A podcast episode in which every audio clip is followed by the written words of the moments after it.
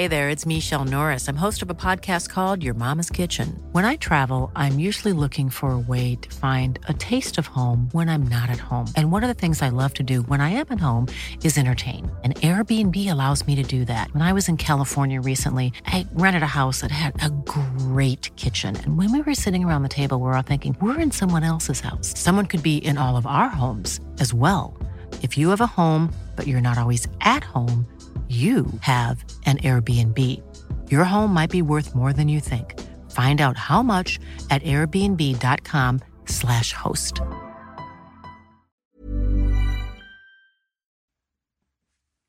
Coucou. Bonne année. Le 14 juillet 1965, Eddie, 5 ans, et sa sœur Missy, 4 ans, disparaissent tous deux en pleine nuit alors qu'ils dorment dans l'appartement new-yorkais de leur mère. Très vite, les corps sont malheureusement retrouvés non loin de l'habitation. L'enquête et l'opinion publique pointent rapidement du doigt le, ou plutôt la coupable parfaite, la mère des enfants, Alice Crimmins, qui hurle son innocence. Malheureusement, son mode de vie joue contre elle à l'époque. Alice est une femme divorcée en conflit avec son ex-mari Edmund, qui a régulièrement des amants. Une telle mère a forcément pu faire du mal à ses enfants. Alice va se battre contre la machine judiciaire et médiatique américaine qui s'apprête à briser plusieurs longues années de sa vie. Bienvenue pour une nouvelle HVF.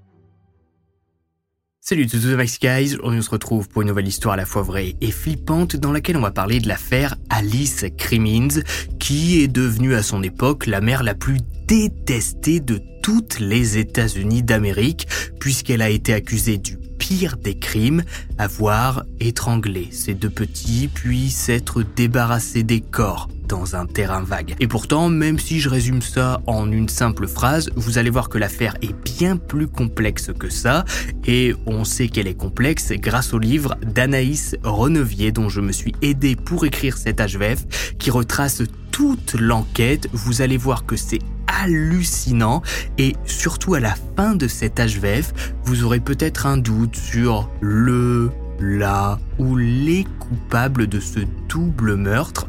À vous de mener l'enquête. Installez-vous, n'oubliez pas de vous abonner. Et on est parti. L'horrible disparition. Notre histoire prend place aujourd'hui dans le quartier de Kew Gardens Hills, situé dans un arrondissement de la ville de New York. Voilà, c'est un beau quartier, j'ai pas grand chose à dire dessus, mais c'est ici que se passe notre affaire et elle débute au 150 22 72 Drive. Oui, les Américains aiment bien faire compliqué avec leur nom de rue. C'est dans ce beau complexe d'appartements modernes pour l'époque que vit dans un logement au rez-de-chaussée Alice Crimmins, 26 ans au moment des faits. Jeune mère divorcée, elle habite ici avec ses deux enfants, Eddie, 5 ans, et Missy, 4 ans. On entrera comme toujours dans la vie intime de la famille juste après, mais ce qu'il est important de savoir, c'est qu'au moment de la disparition des enfants Crimmins, Alice et son mari Edmund sont séparés. Ils sont pas encore divorcés, c'est en cours, mais ils ne vivent plus ensemble depuis un an et demi. Edmund a quitté le domicile conjugal et rend visite de temps en temps aux enfants. La situation entre eux est pas mal compliquée, vous verrez, et Edmund, il est complètement brisé psychologiquement depuis qu'il a entendu sa femme euh, faire du rodéo avec un autre homme. On y reviendra. Ce matin du 14 juillet 1965, Alice se lève à 8h30. Très bon horaire, ça lui permet de profiter de sa journée et d'une partie de la soirée sans être trop fatiguée. Alice se lève et son premier réflexe, c'est tout de suite d'aller dans la salle de bain pour se préparer. On est en 65, l'apparence c'est ultra important à l'époque, pas question d'ouvrir au facteur ou que les voisins nous voient en pyjama. La mode est aux belles jupes ou robes et pour les hommes c'est costumes bien propres, ça change des joggings pas lavés depuis un mois qui prolifèrent dans nos centres-villes. Et en parlant d'époque, vous verrez que le moment où se passe notre affaire, 1965, aura une importance capitale pendant l'enquête et le procès qui va suivre. Alice, elle aime bien prendre soin d'elle, alors elle se pomponne, coiffe son imposante coiffure, met du fond de teint, bref, la totale de bon matin. En sortant de la salle de bain, un détail l'interpelle tout de suite. Il n'y a aucun bruit dans l'appartement. D'habitude à 9h désormais, Eddie et sa petite sœur sont déjà levés, ou alors ils jouent dans leur chambre. Mais là, rien. Alice ne s'inquiète pas plus que ça, c'est l'été, il fait une chaleur étouffante sur New York. Peut-être que les enfants ont passé une mauvaise nuit et se sont rendormis sur le matin. La mère se rend alors dans la chambre de ses deux enfants qui dorment ensemble. Elle ouvre la porte et a un sursaut. Eddie et Missy ne sont pas là. La fenêtre coulissante de leur chambre est grande ouverte. La moustiquaire a carrément été détachée. Situation terrifiante pour la plupart des parents. Hein. Imaginez-vous vous êtes maman ou papa, vous entrez dans la chambre de votre petit, il est pas là et la fenêtre est ouverte, c'est la folie. Mais pour Alice, pas de problème, elle a l'habitude, vu que des fois elle se lève un peu tard, Eddie et Missy ont l'habitude justement d'aller jouer sur la pelouse à côté de l'immeuble, ou bien ils vont d'eux-mêmes chez leur babysitter, Teresa. Alice sort du logement, vérifie la pelouse, rien. Elle se rend donc chez Teresa pour savoir si les deux petits sont chez elle. Mais non, les enfants ne sont pas là. Par précaution, Alice toque alors chez plusieurs voisins, savoir si l'un d'eux n'a pas recueilli Eddie et Missy pour leur donner le petit déjeuner. Mais non, personne n'a vu les petits Crimins. La panique monte d'un cran. Alice se décide à appeler le père Edmund, avec qui elle est plus qu'en conflit à ce moment précis, puisque l'audience pour la garde des enfants est prévue pour le lundi suivant. Edmund ayant demandé la garde exclusive au vu du comportement indigne selon lui dont fait preuve Alice. Le téléphone sonne chez Edmund qui est encore couché. Allô? Edmund, tu as les enfants? Non. Edmund ne joue pas avec moi. Mais je les ai pas, qu'est-ce que tu racontes enfin? Edmund ne fais pas l'idiot. Ne me fais pas ça. Comprenant rapidement l'urgence de la situation, Edmund s'empresse d'enfiler des vêtements pour se rendre au domicile d'Alice. Constatant lui aussi avec horreur la disparition de ses enfants, il appelle les secours à 9h44. Mon nom est Crimins, Edmund Crimins. Mes enfants ont disparu.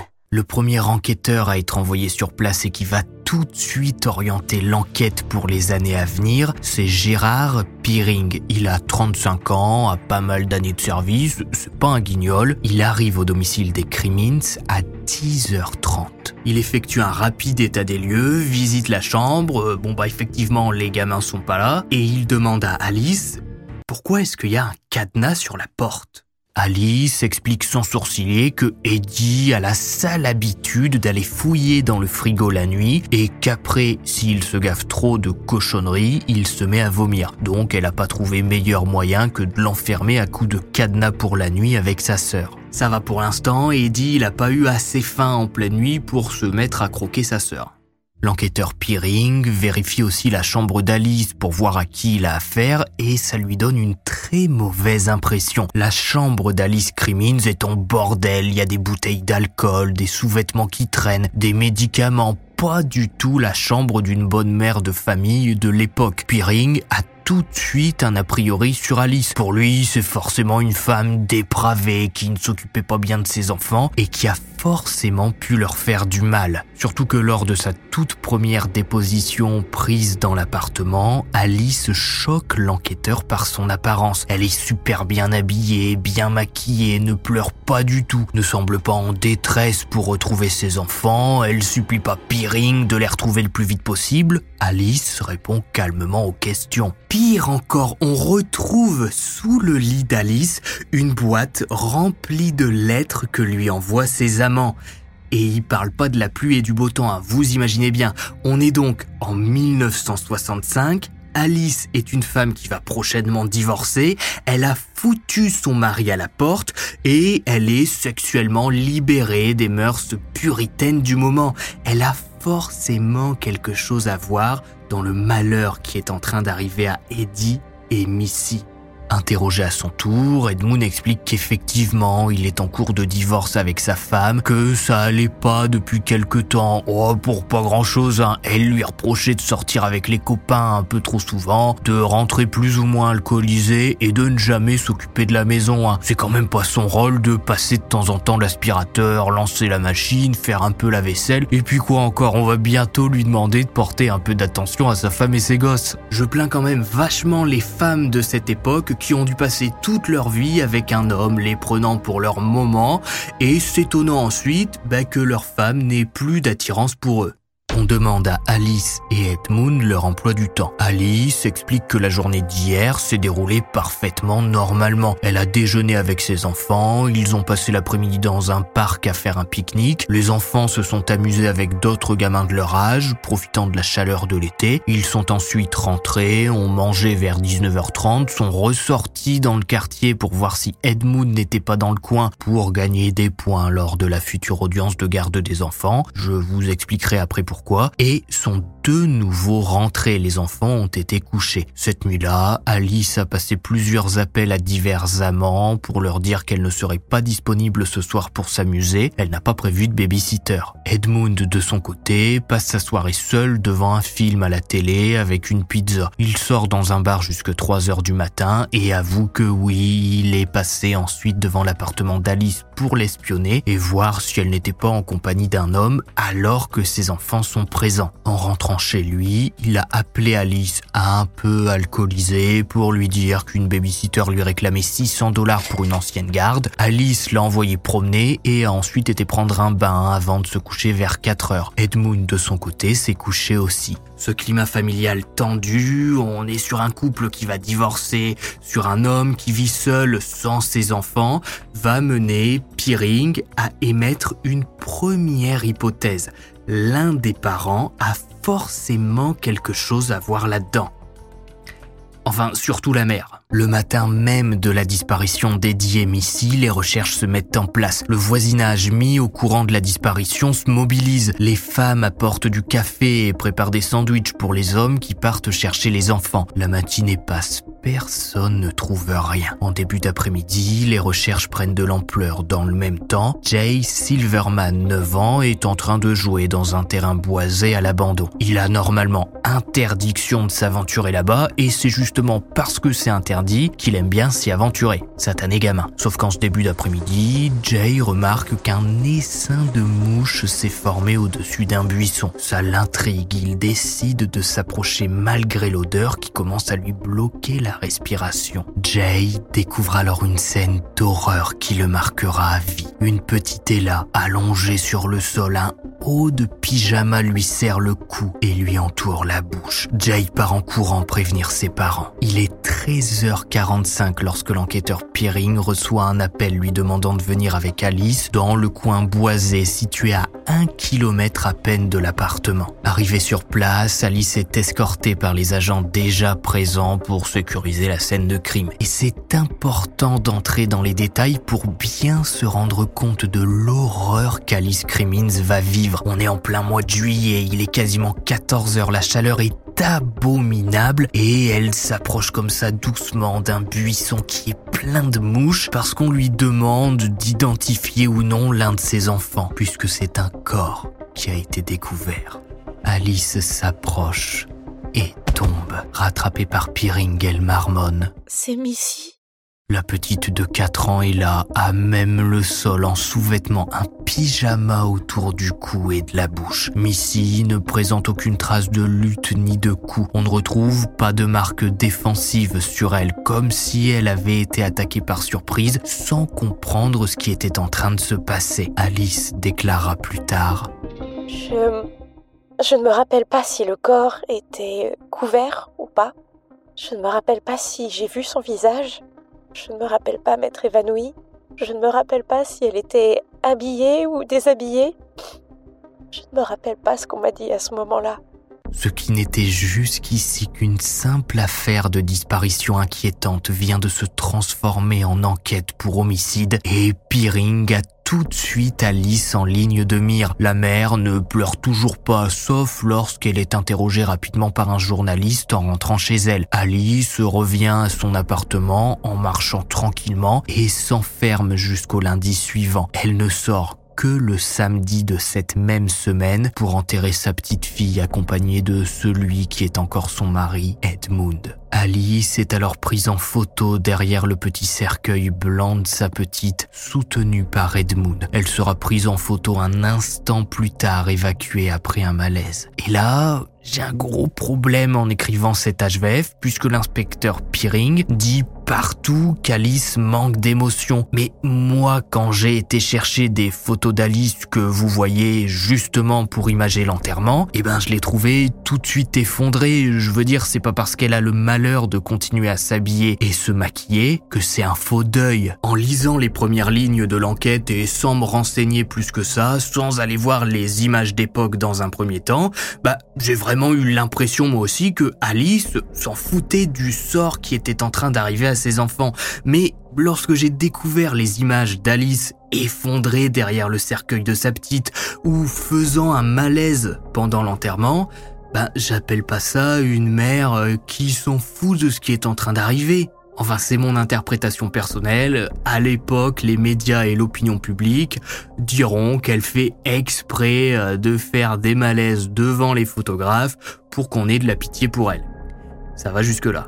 Concernant Eddie, il faudra attendre le lundi 19 juillet pour que l'enquête avance à son sujet. Ce jour-là, Ralph Warneck, 10 ans, se promène avec son père près du parc Flushing Mirado, situé à l'arrière du domicile d'Alice, à quelques pâtés de maison. Il découvre alors une couverture entourée de mouches. Vernon Warneck, le père, ancien militaire, reconnaît parfaitement l'odeur qui lui montonnait. Il s'approche quand même et soulève alors le plaid avant de courir à la cabine téléphonique la plus proche. Arrivé sur place, les agents sont guidés par Ralph et Vernon. C'est d'ailleurs le petit Ralph qui, sur cette photo, montre l'emplacement du corps. Bonjour le traumatisme hein, sous l'œil des photographes qui, depuis le début de la semaine dernière, suivent les enquêteurs partout. Sous cette couverture, le corps d'Eddie sera découvert, mais pas au complet, les animaux du parc ayant fait disparaître certains membres. Cette fois, Alice ne sera pas autorisée à voir le corps et sera même mise sous sédatif pour être calmée à l'annonce du décès de son fils. Eddie et Missy sont donc retrouvés morts à moins d'une semaine d'intervalle, leur corps jetés dans des terrains vagues avec leurs pyjamas serrés autour de leur cou. L'enquête et l'affaire surtout prend une ampleur nationale.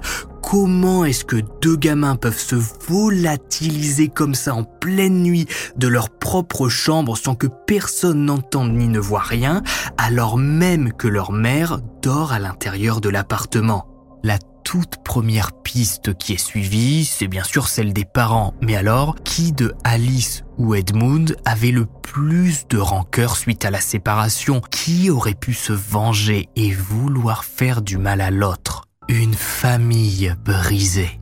Alice, 19 ans, et Edmund, 22 ans, se marient en 1958. Edmund rencontre Alice parce que son père est un collègue du père d'Alice, la connexion se fait et les deux se plaisent assez vite. Ils se marient dans la foulée comme le veut absolument la tradition à l'époque et ont assez vite un premier enfant, Eddie. Alice a à ce moment-là 19 ans et c'est le début d'un ennui mortel. Pour le contexte, Alice et Edmund viennent tous les deux de familles très croyantes, voulant absolument que le voisinage les voit comme des gens bien. C'est super important à l'époque, donc faut vite officialiser, vite se marier, vite avoir un gamin pour bien se faire voir. Alice et Edmund accueillent très vite leur deuxième enfant, Missy. Après l'arrivée de la petite, Edmund pense que bon, c'est bon, sa vie est faite. Il est marié, a deux enfants, il va enfin pouvoir profiter de sa vie pendant qu'Alice est à la maison, ben, en train de s'occuper des marmots.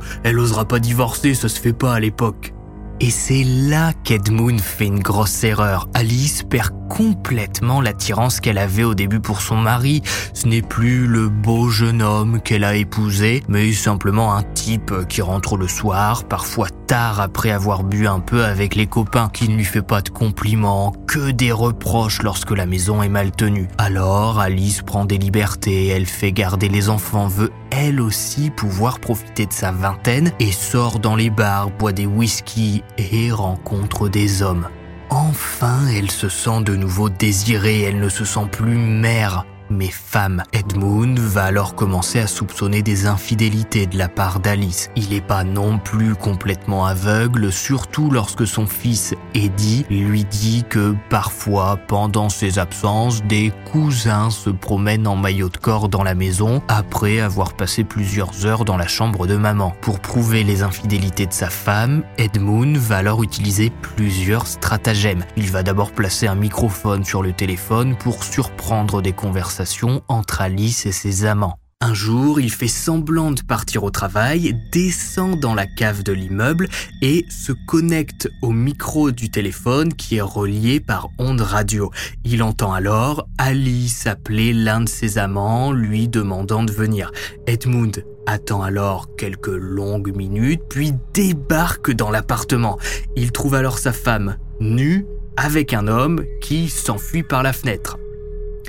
Oui, c'est cliché.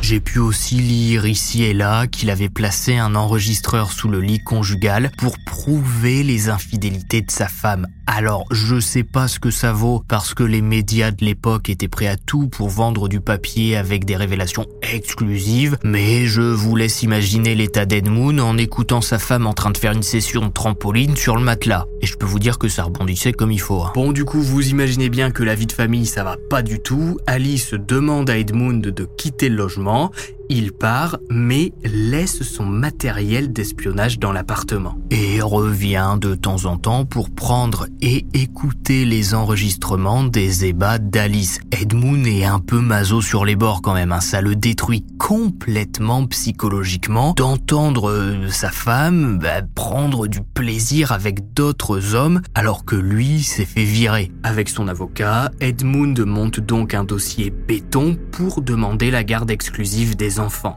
Immédiatement après la séparation, ma femme s'est laissée aller ouvertement et effrontement au sexe, comme elle l'avait fait secrètement avant la séparation. Elle reçoit un flot d'hommes leur offrant sa chambre à coucher et s'offrant elle-même jusqu'à épuisement. Oui, il est un petit peu traumatisé par tout ce qu'il a entendu le pauvre Edmund, euh, ça se sent.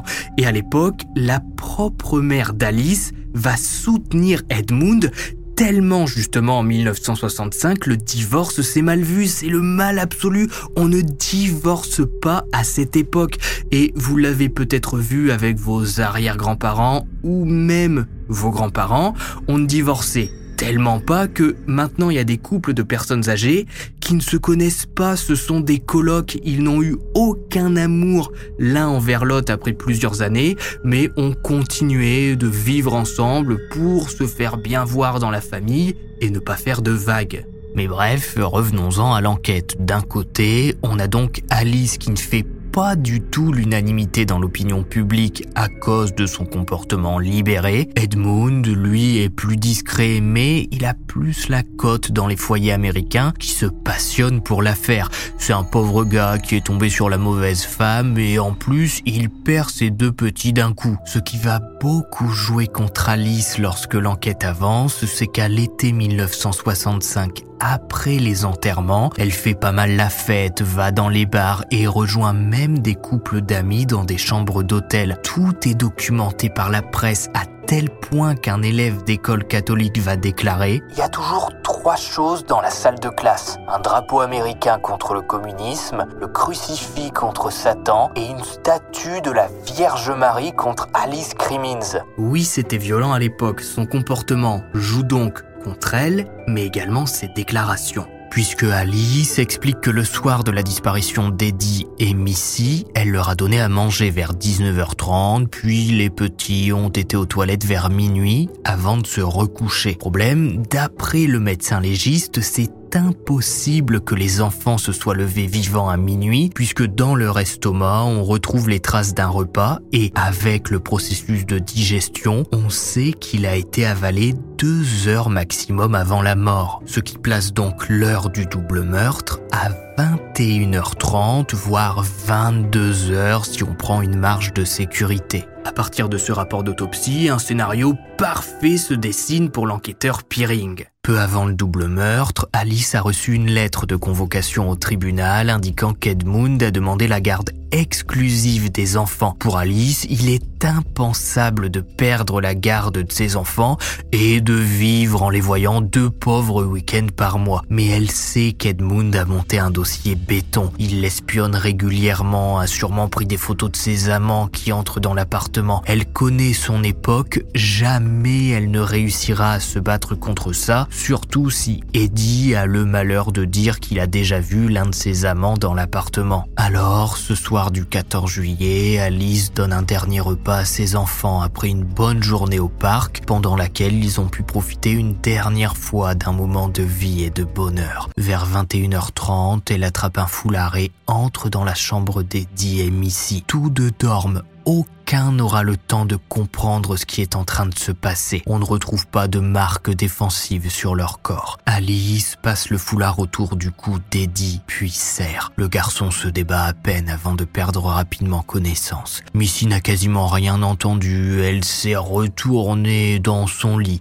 Alice s'en approche et lui passe également le foulard. Elle leur bloque ensuite définitivement la respiration avec leur propre pyjama. Ce soir-là, Alice met les corps dans des couvertures et décide de se débarrasser d'Eddie et Missy dans des endroits boisés pour qu'ils ne soient pas découverts tout de suite. Elle les charge dans sa voiture, les dépose aux endroits où ils seront retrouvés plus tard et rentre. Aucun voisin ne l'a vue. Elle part se recoucher et donne l'alerte au petit matin. Mais ça reste un scénario hypothétique, le grand classique pour faire pencher la balance d'un côté ou de l'autre pendant une enquête, c'est de faire passer les suspects sur le fameux détecteur de mensonges, chose qu'Alice refuse.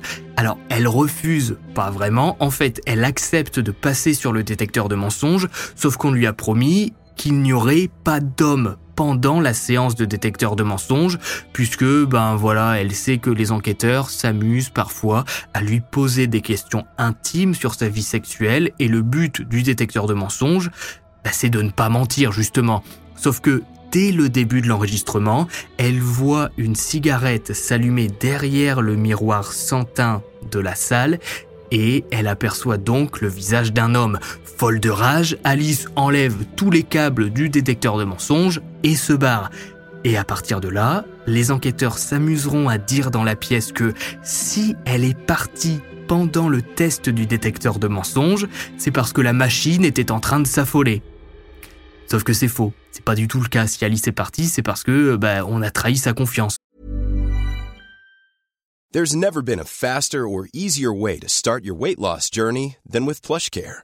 PlushCare accepts most insurance plans and gives you online access to board-certified physicians who can prescribe FDA-approved weight loss medications like Wigovi and Zepbound for those who qualify. Take charge of your health and speak with a board-certified physician about a weight loss plan that's right for you. Get started today at plushcare.com slash weight loss. That's plushcare.com slash weight loss. plushcare.com slash weight loss. Et pourtant, même si l'enquête se focalise sur la mère d'Eddie et Missy, il y a beaucoup de choses à dire concernant Edmund. Personne ne relève par exemple que le père a été arrêté dernièrement pour exhibitionnisme dans un parc. Il aurait baissé son pantalon devant une petite. S'il est coupable, est-ce qu'il a pu avoir peur qu'à l'audience de garde, Missy parle de certaines choses gardées secrètes? Tout le monde trouve normal le fait qu'il espionnait régulièrement Alice en regardant à l'intérieur de son appartement et qu'il avait un double des clés. C'est normal après tout, sa femme était infidèle. Edmund le souhaite du double meurtre, dit avoir regardé un film à l'horaire où le crime aurait été commis. Problème, le film cité n'a pas été diffusé ce soir-là. Et puis, lorsque la bibliothécaire du coin déclare aux enquêteurs qu'avant le test du polygraphe, le fameux détecteur de mensonges Edmund est venu se renseigner en lisant des livres parlant du sujet et sur comment bien gérer son stress, personne ne creuse plus de ce côté-là. Si on porte un regard extérieur sur l'affaire. On a donc une femme qui vit sa vie et un homme qui l'espionne, enregistre ses ébats, se sent humilié par le divorce qui arrive, a été mis à la porte et a menti sur le soir où les meurtres ont été commis puisque je le répète, le film qu'il dit avoir regardé n'a jamais été diffusé. Je pense que là-dedans, il y a quand même un profil qui est plus à même de vouloir se venger. Après, moi je dis ça, je dis rien, j'accuse personne. Surtout qu'après le drame, malgré toutes les humiliations qu'Alice lui a fait subir, il accepte de se remettre avec elle. Le couple se remet ensemble et on les voit se tenir la main sur plusieurs photos. Bon, alors je vous entends crier derrière votre écran. En fait, on apprendra plus tard que cette remise en couple avec Edmund était une stratégie de l'avocat d'Alice pour tenter de calmer l'opinion publique à son sujet, un peu comme si elle voulait se repentir et retourner avec son mari. C'est juste pour l'image, rien de plus. Dans le nouvel appartement du couple qui a fui la résidence du 150 22 72 Drive, les enquêteurs placent tout un tas de micros et découvrent rapidement qu'Alice continue de tromper Edmund et ils entendent eux aussi ses ébats. Alice est suivie, espionnée, écoutée, mais à aucun moment les enquêteurs ne vont trouver la moindre faille pour l'accuser. Pourtant, au même moment, des enfants et adolescentes du coin se plaignent du fait que leur chambre a été visitée par un homme leur demandant de les suivre, mais qui a pris la fuite lorsqu'ils ont refusé. Les scènes se passent non loin de l'ancien appartement d'Alice Crimmins au 152 22 72 Drive, voire même dans la résidence d'en face à un certain moment. Mais les enquêteurs restent convaincus que les meurtres ont eu lieu au sein même de la cellule familiale, donc ces pistes ne sont pas creusées. Personne ne sera jamais arrêté alors que tout se passe au moment des faits. Et pour une bonne raison, Peering, ses équipes et le procureur en charge de résoudre l'affaire sont en train de tout faire pour organiser un procès et accuser officiellement Alice Crimmins de meurtre. Il faudra convoquer au total trois grands jurys pour que l'un d'eux vote à l'unanimité la tenue d'un procès. En gros, un grand jury, c'est des gens qui sont sélectionnés, on leur montre le dossier d'accusation et on leur demande est-ce que vous pensez qu'il y a assez de preuves pour accuser? Deux groupes vont dire non, la justice va convoquer un troisième groupe qui enfin va voter oui. C'est pour dire à quel point le dossier est jugé bidon. Malgré tout, le 11 septembre 1967, date capitale dans l'affaire, Alice Crimmins est accusée du meurtre de Missy par asphyxie. Le corps d'Eddie est en trop mauvais état pour affirmer à 100% la cause de la mort, le grand jury n'accuse pas Alice pour ce meurtre. Le lendemain matin, il est 8 heures lorsqu'Alice, qui sort de son appartement pour aller faire deux trois courses, est arrêtée par des agents qui attendaient planqués près de la porte d'entrée. Emmenée au centre de détention de Manhattan, prise en photo à son entrée en prison en attendant son procès, Alice semble complètement perdue. Derrière les barreaux, à l'aide de ses quelques soutiens, de ses avocats, du peu d'opinion publique qui est derrière elle, la mère de 28 ans décide de ne pas se laisser abattre et va mener un combat incroyable contre la machine judiciaire américaine qui va tout faire pour la briser et lui faire avouer un double meurtre qu'elle dit ne pas avoir commis. La bataille judiciaire. Le premier procès d'Alice Crimmins s'ouvre le lundi 13 mai 1968 et c'est un foutoir complet. L'affaire a tellement été médiatisée que le tribunal de 500 places n'est pas assez grand ben, pour accueillir tout le public qui est venu voir celle qui est décrite désormais comme la mère la plus détestée d'Amérique. Alice a à ce moment-là très peu de soutien. Bon, sa mère est quand même revenue de son côté, hein, il manquerait plus que ça. Sa famille la soutient, il y a ses avocats. Mais bon, ça suffit pas vraiment pour faire pencher la balance dans l'opinion publique.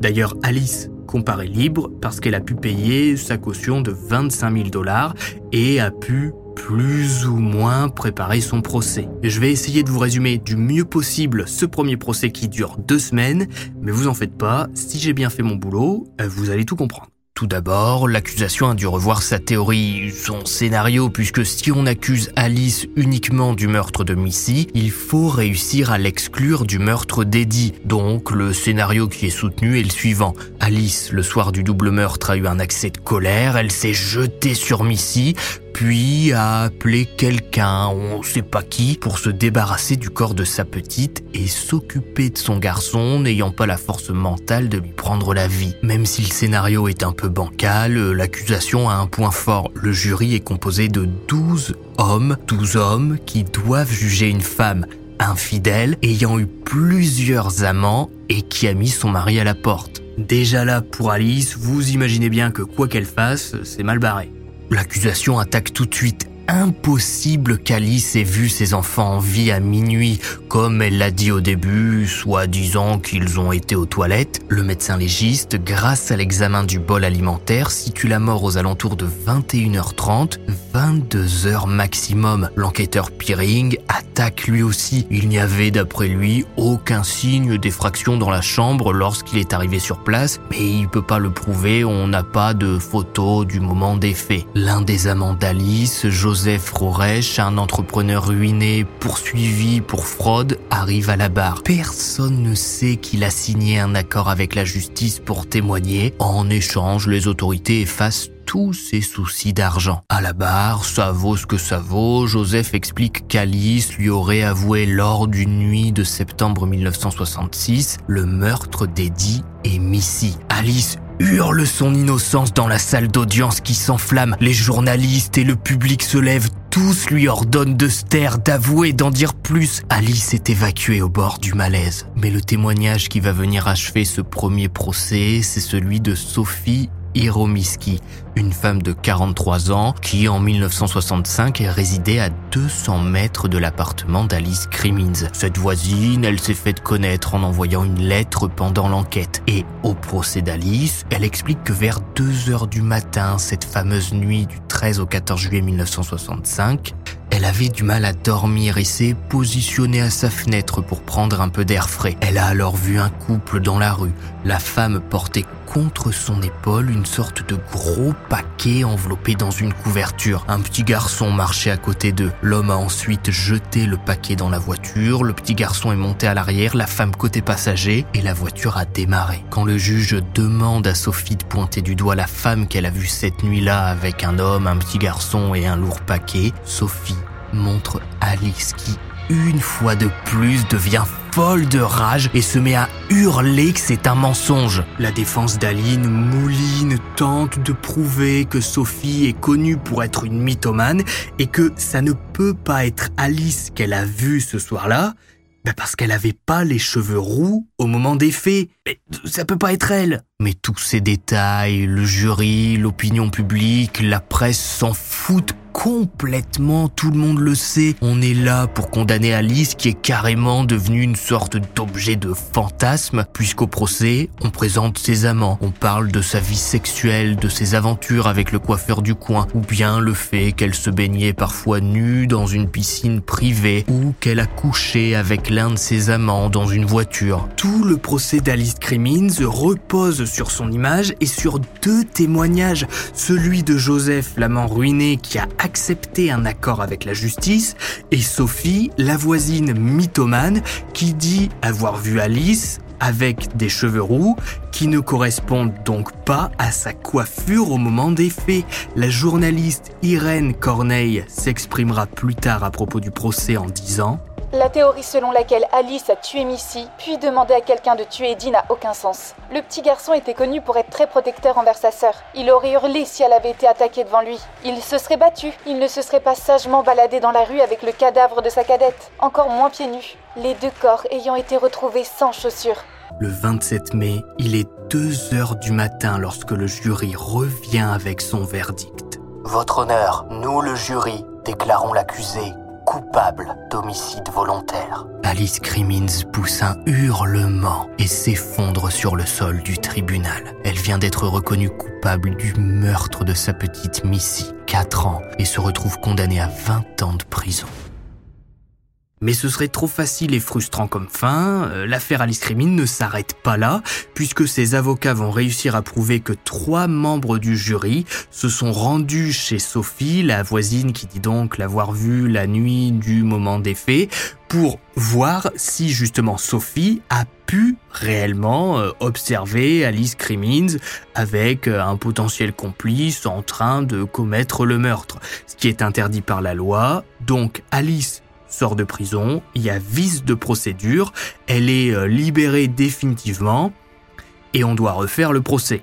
Pendant trois ans, Alice va vivre discrètement. Elle va se mettre en couple avec Anthony Grace, le seul amant lui étant resté fidèle. Le deuxième procès s'ouvre le 15 mars 1971. Alice a 32 ans, elle a connu la médiatisation, l'accusation, la condamnation, la prison. Elle est prête à faire face de nouveau à la justice. Et le deuxième procès commence bien pour la défense. Un homme, Marvin Weinstein, dit que le soir du double meurtre, il s'est baladé dans le quartier avec sa femme, son garçon et sa fille, qui avaient l'habitude d'être portés à bout de bras. C'est peut-être eux que Sophie, celle qui a témoigné au premier procès, a vu vers 2 heures du matin. Bon, ça prend pas plus que ça, parce que l'ami chez qui Marvin allait ce soir-là dit justement que non, c'était pas ce soir-là exactement qu'il est venu avec sa femme et ses deux enfants. Et puis, bah, on n'a pas le temps de prouver que c'était ce soir-là ou pas ce soir-là. On peut pas refaire l'enquête. On est en train de juger Alice là actuellement. Joseph Roresh, celui à qui Alice aurait avoué les meurtres, reprend son témoignage, mais explique cette fois qu'Alice lui a aussi dit qu'un homme l'aurait aidé à se débarrasser d'Eddie, un type de la mafia qu'elle aurait appelé pour venir l'aider. Ça pourrait même être un certain Vincent Colabella, un mafieux emprisonné depuis quelque temps qu'Alice semblait connaître tout ce qu'on comprend de ce second procès, c'est que l'accusation a peaufiné son scénario en faisant appel à certains témoins sans apporter aucune preuve matérielle. Et tout le monde le sent à tel point que le fameux mafieux qui s'appelle Vincent Colabella, même moi j'ai du mal à suivre, va être appelé à la barre il va dire que non, il connaît pas euh, Alice Crimmins et que non, il n'a pas été payé par elle euh, pour se débarrasser de ses enfants. À ce second procès, la principale accusée décidera de ne pas prendre la parole et de laisser l'accusation et la défense se battre avec du vent. L'accusation n'a que des témoignages bancals, aucune preuve matérielle, rien. La défense demande donc qu'Alice soit innocentée le 23 avril 1971 le verdict tombe. Alice Crimmins est une fois de plus reconnue coupable du meurtre de sa fille Missy, mais également de son fils Eddie. Elle est cette fois condamnée à une peine de prison à vie. Mais rebondissement, et là je vous rassure je vais vite, en 1973, il y a vice de procédure, Alice sort de nouveau de prison et il retourne deux ans plus tard, en 1975, puisqu'elle est de nouveau reconnue coupable du meurtre de Missy, mais pas d'Eddie. Elle retourne donc en prison. Qu'est devenue Alice? On arrive dans la dernière partie de cette HVF qui risque bien d'être la plus frustrante. Alors vous en faites pas, je vais vous dire ce qu'est devenu Alice Crimmins, on le sait parfaitement, mais des années après les faits, certains témoignages ont commencé à sortir. Témoignages et histoires qui auraient pu complètement changé le cours de l'affaire si on les avait pris plus au sérieux, si l'enquête avait été menée justement plus sérieusement et que l'enquêteur Peering et ses hommes ne s'étaient pas uniquement focalisés sur Alice. Tout d'abord, avec le temps, des pistes qui n'ont pas été suivies vont commencer à sortir. Certains enquêteurs se mettent à parler librement de l'affaire. On apprend par exemple qu'une famille habitant dans l'un des immeubles du quartier d'Alice avait été menacée de mort suite à une dispute de voisinage. Leurs enfants étaient en danger. La famille est citée comme étant la famille F. Cette famille F vivait dans un immeuble similaire à celui d'Alice. La famille, après le meurtre d'Eddie Missy, se dira persuadée que c'est leurs enfants qui étaient ciblés cette nuit-là et que les ravisseurs, sûrement payés par les voisins, se sont simplement trompés de cible. La piste ne sera jamais suivie et l'enquêteur Piering demandera à la famille F de ne pas trop parler de cette histoire. On sait aussi que deux semaines après le double meurtre, un adolescent s'est enlevé la vie après avoir avoué le crime à l'un de ses professeurs et à un prêtre. Une fois de plus, la piste n'a pas été creusée. Pire encore, une voisine dit avoir vu un homme se tenant devant la fenêtre d'Eddie et Missy qui pourrait être identifié comme étant Edmund. Il aurait parfaitement pu entrer chez Alice, demander aux enfants de le suivre, les étrangler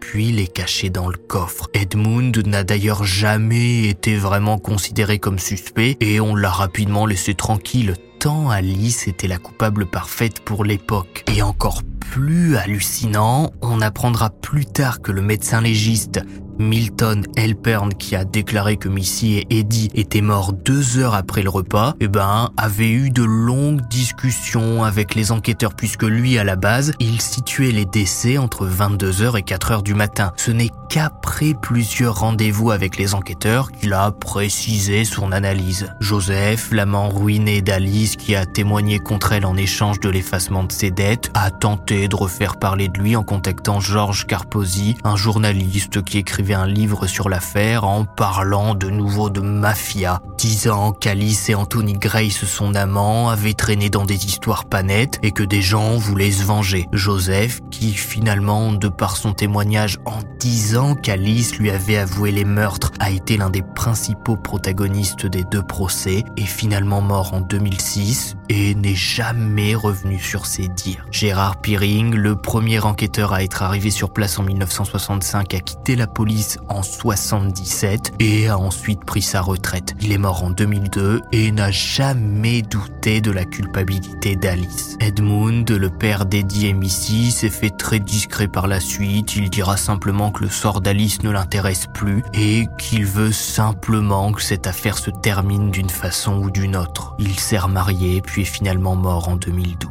Alice de son côté s'est mariée en prison à Anthony Grace, son amant de toujours finalement, celui qui l'a toujours soutenu. Elle a pu bénéficier de temps en temps de permission pour sortir de prison suite à sa bonne conduite et a même refait la une après avoir été pris en photo lors d'une permission en été en train de vivre la belle vie sur un yacht. Certains pensent d'ailleurs aujourd'hui que si Alice est bien coupable et qu'elle a été aidée par un homme au moment des faits, cet inconnu pourrait être Anthony et les deux ont pu se marier pour ne pas avoir à témoigner l'un contre l'autre, la loi autorisant les époux à garder leur secret même devant un tribunal. Finalement, au vu du procès plus que bancal, après six ans derrière les barreaux, Alice a bénéficié d'une libération conditionnelle le 10 septembre 1978. Elle respectera à la lettre ses obligations et sera définitivement libérée par la suite dans l'anonymat le plus total puisqu'elle va changer de nom et se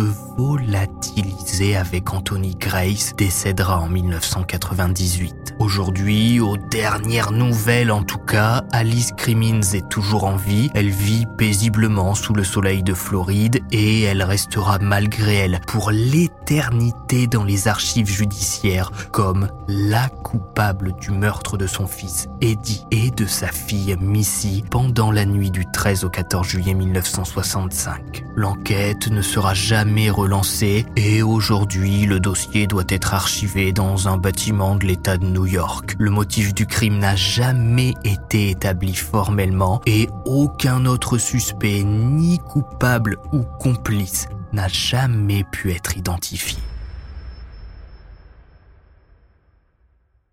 Si vous avez regardé cet HVF jusqu'au bout, mettez coupable ou non coupable en fonction de ce que vous pensez.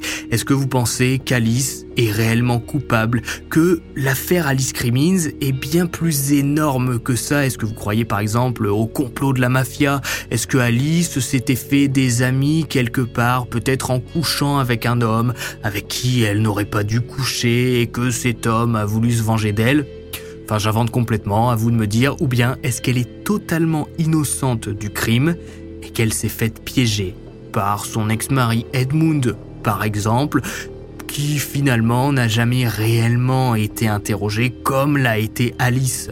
De mon point de vue, je pense que l'affaire Alice Crimmins cache une toute autre histoire qui malheureusement ne sera jamais connue puisque, on l'a vu, hein, l'enquête a été bâclée, les enquêteurs avaient tout de suite la coupable idéale et que ce soit un rôdeur qui s'est attaqué à Eddie ou Missy, ou que l'affaire ait une plus grande ampleur si quelqu'un a vraiment voulu se venger d'Alice Crimmins, bah on ne le saura jamais, puisqu'aujourd'hui, aucune enquête n'est menée pour tenter réellement de résoudre le mystère. Restez My Skies, n'oubliez pas le pouce bleu de vous abonner, ça fait toujours plaisir. Encore une fois, bonne année et meilleurs vœux, j'espère que vous serez là tous les vendredis à 18h. Moi je le serai en tout cas, on se retrouve vendredi prochain. Et puis, bye